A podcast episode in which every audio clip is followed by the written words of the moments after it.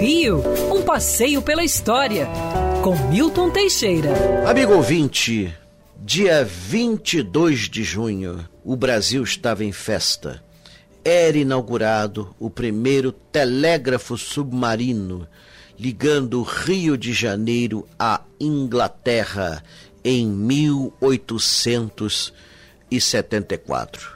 O maior navio do mundo, Great Eastern, estendeu um cabo submarino gigantesco desde Londres até o Rio de Janeiro.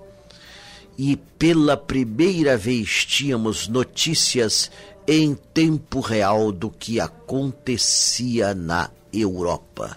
Dom Pedro II mandou os primeiros telegramas. O primeiro deles para a rainha Vitória, depois para o presidente francês e outros líderes europeus que recebiam a mensagem via telégrafo retransmitida por outros cabos. Então, Brasil podia ir, Brasil recebeu também uma mensagem da rainha Vitória exortando o feito onde tinha participação especial o imperador Dom Pedro II.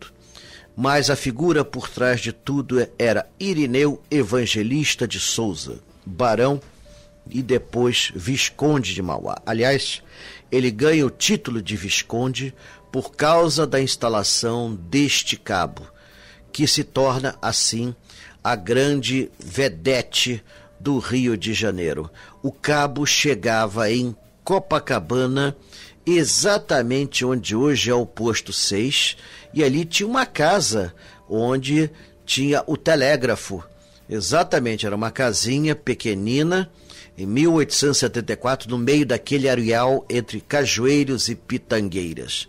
Copacabana só surgiria como bairro em 1892. A casa ainda aguentou até o início do século XX. Depois, outras instalações modernas foram erguidas e hoje em dia praticamente o telégrafo faz parte do passado. Hoje, com os cabos de fibra ótica e as transmissões via satélite, a internet tornou-se uma realidade e você pode comunicar-se com qualquer pessoa do mundo em segundos.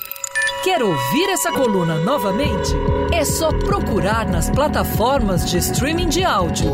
Conheça mais dos podcasts da Band News FM Rio.